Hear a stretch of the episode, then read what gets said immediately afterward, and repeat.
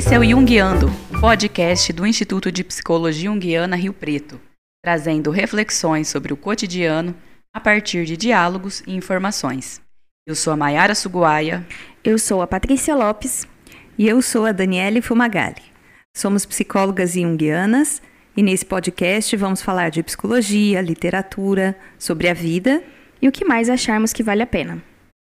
Olá, a gente está começando mais um episódio do Jungiando. E a gente falou na última, no último episódio sobre a dinâmica feminina e a dinâmica masculina. Hoje nós vamos dar continuidade a esse assunto apresentando um outro conceito. Esse conceito tem relação com aquela voz interna no homem que vai dizer que ele não é bom o suficiente, que vai fazer com que ele se sinta desconectado da vida. Ou então, muito pelo contrário, é a voz que vai dizer que ele é demais e que ninguém é melhor do que ele. Quem seria essa figura arquetípica que desafia, inspira e às vezes atormenta a psique masculina? Hoje nós vamos conhecer melhor a ânima, explorar como ela influencia os relacionamentos masculinos, a criatividade e, o mais importante, o seu próprio processo de individuação.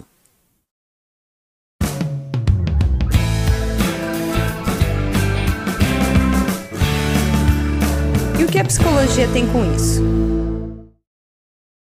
Vamos então para esse conceito. Eu estava animada para a gente falar desse conceito. porque ele é muito importante na psicologia junguiana e ele é muito interessante, né? Vamos falar então da ânima. Ânima é um termo em latim que significa alma. E ó, já fica aqui um recado. Lembre-se bem desse conceito, né, de alma, desse significado, porque nos ajuda muito a compreender a natureza, né, do conceito de ânima quando a gente pensa nesse significado, nessa tradução. Então, lembre-se, alma. Ânima é alma.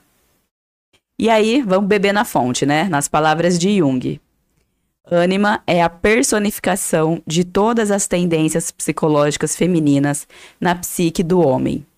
Os humores, sentimentos instáveis, as, as intuições proféticas, a receptividade ao irracional, a capacidade de amar, a sensibilidade à natureza e, por fim, mas nem por isso menos importante, o relacionamento com o inconsciente.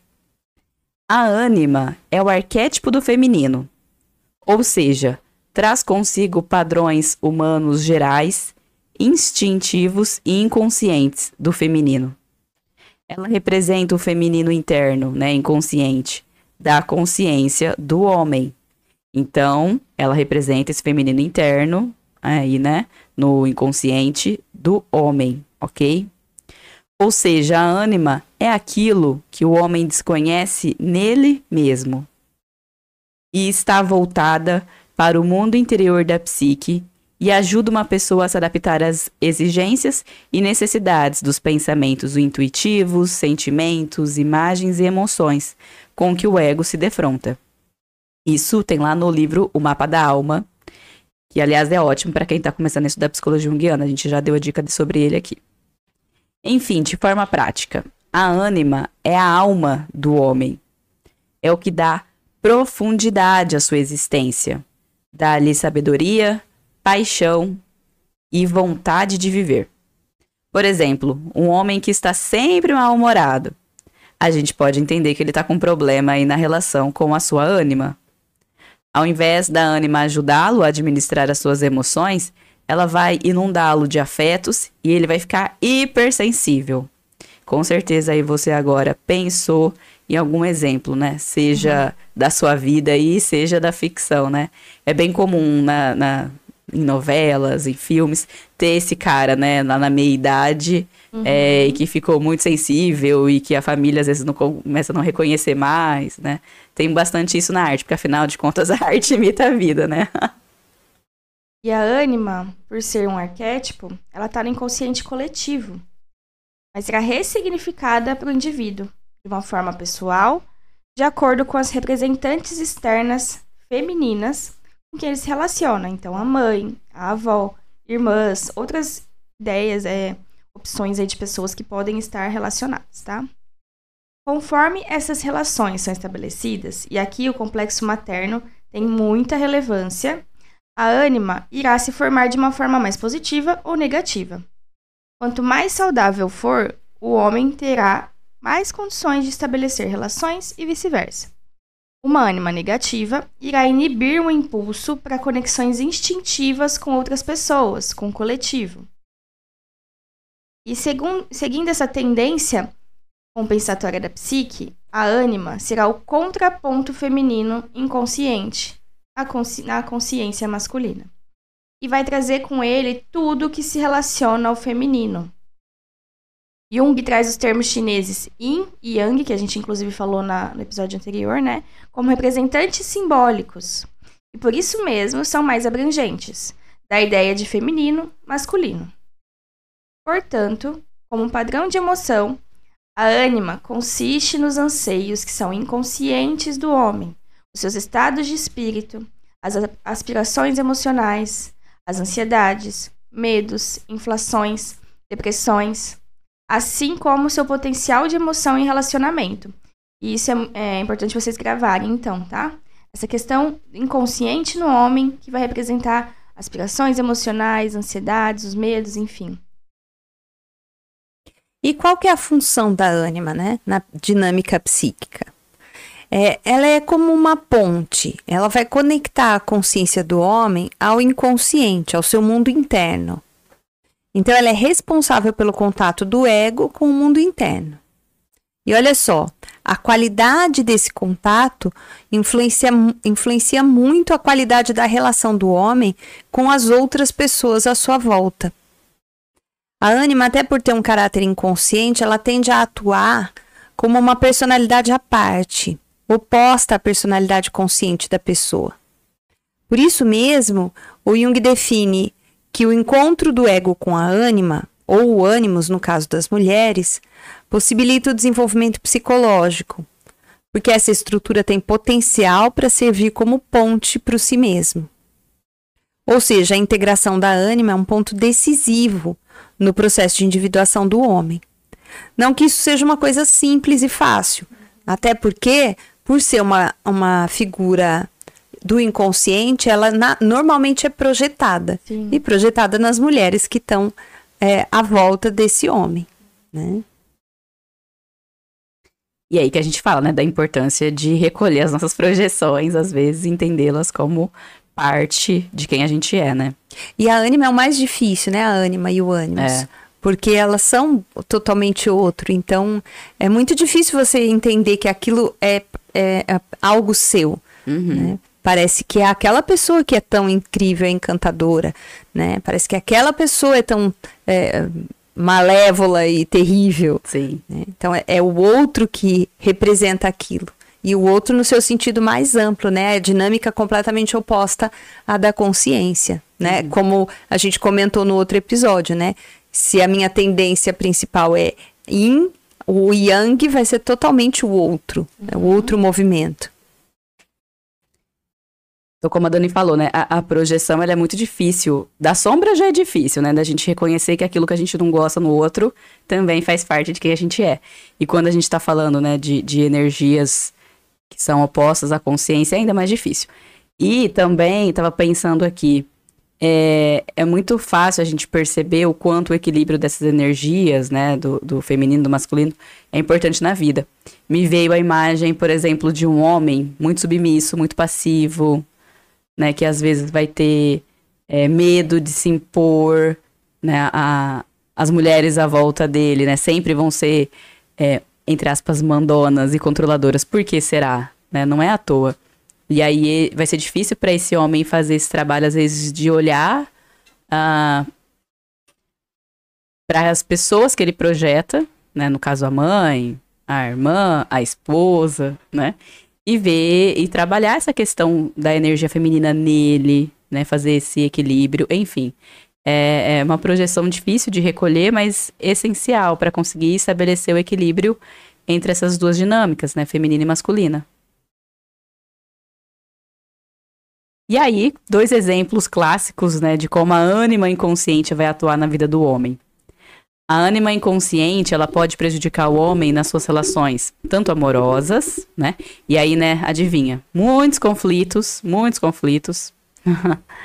e também em outras relações com, como o trabalho, por exemplo, né? Não é raro a gente observar, né, alguns comportamentos em homens aí que se dizem muito racionais. E que aí, sem mais nem menos, se sentem atacados, né, por estados emocionais aí que dominam eles, até descaracterizando, né, essa coisa que ele, quando tá consciente, fala que ele é muito racional, né? Exercendo sua persona. Então, o cara lá, o, o, executivo, que se diz muito racional, muito prático, e que de repente, no meio de uma reunião, começa a se descabelar e fica hipersensível com algumas coisas, e todo mundo olha e fala: o que, que aconteceu com Fulano, né? E essa relação complexa com a ânima, gente, com o feminino, ela pode se expressar por meio de uma fuga dos próprios sentimentos, já que são representantes do feminino, como aponta Von Franz. Por vezes, dizemos que o sentimento é feminino e que ser feminino é sentir. É, e um homem que não consegue muitas vezes expressar esses sentimentos e dar expressão à sua ânima se transformará numa pessoa ressentida, mal-humorada, né? Esse próprio homem aí que às vezes é sempre racional, como você deu exemplo, né, Mayara, de sempre racional e de repente se expressa de uma forma emocionalmente que ele não costumava se, se expressar. É, a questão não é nem a, a, emoção, mas é a forma como ele expressou aquilo. E aí ele não consegue lidar com os sentimentos, não sabe como expressar, e ele se transforma nessa pessoa mal-humorada. Então, quanto mais inconsciente estiver essa ânima, mais forte será a sua influência na vida da pessoa. Muitas reações acontecerão de uma forma incontrolável, como se a pessoa estivesse possuída pela ânima. E a solução para tais possessões da ânima, vamos dizer assim, é o seu reconhecimento, trazer ela mais próxima de ser integrada na consciência, e dessa forma, a energia de atuação no inconsciente fica mais branda, mais suave. E para esta empreitada de tornar a ânima mais consciente, o homem precisará olhar para os seus sentimentos, recolhendo as projeções e também para o seu complexo materno mal resolvido. O homem pode libertar-se de sua ânima nociva quando aprende a lidar com seus sentimentos, expressá-los através de relacionamentos com os outros. Resumindo, a principal função da ânima é a de instrumentar o homem. Quando reconhecida, o seu autoconhecimento, conduzindo-o no seu inconsciente, promove uma relação entre o ego e seu mundo interior. Portanto, o desenvolvimento da ânima é um fator decisivo no processo de individuação e pensando assim, quer dizer que ela é muito importante que, é, que aconteça né, esse desenvolvimento. Então vamos fazer um, uma revisão aqui. A gente já viu que vários elementos que estão no inconsciente podem ser projetados em outras pessoas, como a gente falou. Justamente por serem inconscientes, é, a gente encara aquilo que, é, como não sendo nosso e projetado nos outros. A gente faz isso com a sombra, por exemplo, e o fenômeno da projeção também acontece com a ânima. É, a gente nem vai falar muito sobre a projeção da ânima aqui, porque depois a gente vai falar como isso acontece nos relacionamentos, né? Mas é, o que geralmente acontece é que a primeira mulher a receber a projeção da ânima de um menino é a mãe. Em um complexo materno saudável, a relação vai se constituir de forma que a projeção seja gradualmente retirada da mãe e possa ser projetada em outras mulheres, dando condições para que ele vá desenvolvendo novos relacionamentos e tudo mais. Então, dessa forma, a gente pode entender que o fenômeno de se apaixonar é, num primeiro momento, uma projeção da ânima.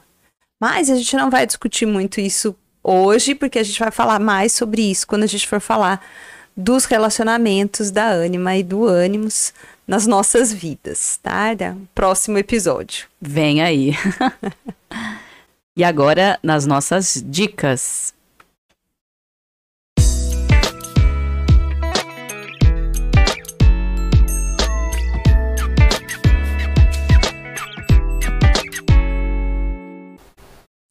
Uma ótima dica que a gente trouxe hoje é o filme Brilho Eterno de uma Mente Sem Lembranças.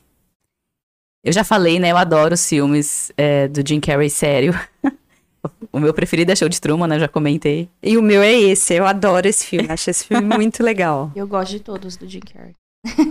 Até do Ace Ventura? Todos. Paty, ó. Adoro. Sou fã.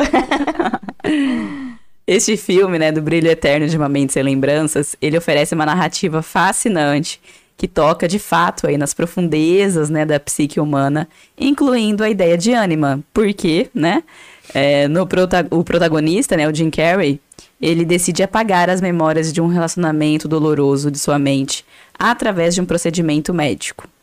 À medida que o processo avança, ele começa a revisitar as lembranças de seu relacionamento com a personagem, né, que é a, quem faz é a maravilhosa Kate Winslet, e que adivinha representa a ânima dele, né?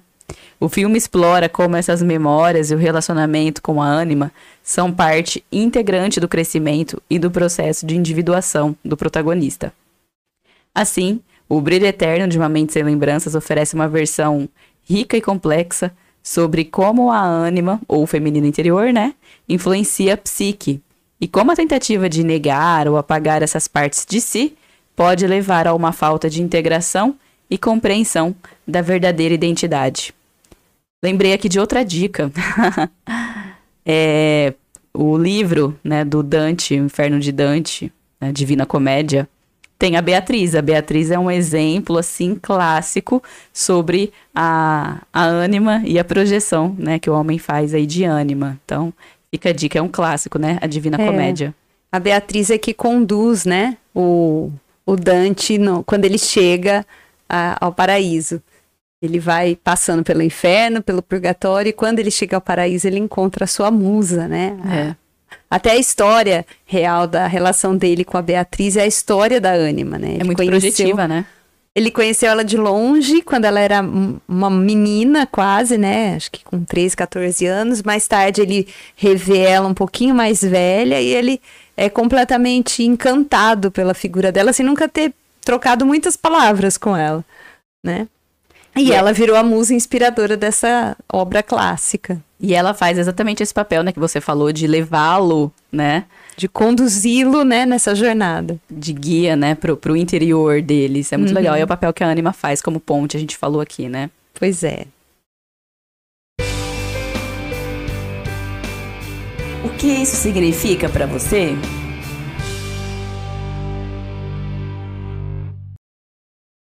E hoje a gente trouxe a música do Gilberto Gil que se chama Super-Homem, a canção.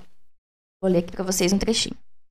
Um dia vivi a ilusão que ser homem bastaria, que o mundo masculino tudo me daria, do que eu quisesse ter. E nada, minha porção mulher, que até então se resguardara, é a porção melhor que trago em mim agora. É a que me faz viver. Muito legal. E a gente gostaria que você falasse com a gente, mandasse suas sugestões, suas críticas, suas impressões sobre o podcast. Você pode fazer isso pelo e-mail podcastjunguiando@gmail.com. É, ou você pode é, falar com a gente também pelo nosso site, que é psicologiajung.com.br. No site também você vai encontrar os estudos que a gente faz, as atividades que a gente tem compartilhado nesse momento. É, se você gostou ou se você sabe de alguém que vai se beneficiar com esse episódio, compartilhe. E esse foi mais um episódio do Jungiando, com o roteiro, a curadoria da Maiara, da Daniela e da Patrícia e a edição do som do Kleber Zumiotti. Obrigada, gente, e até a próxima. Tchau, tchau. Obrigada. Até!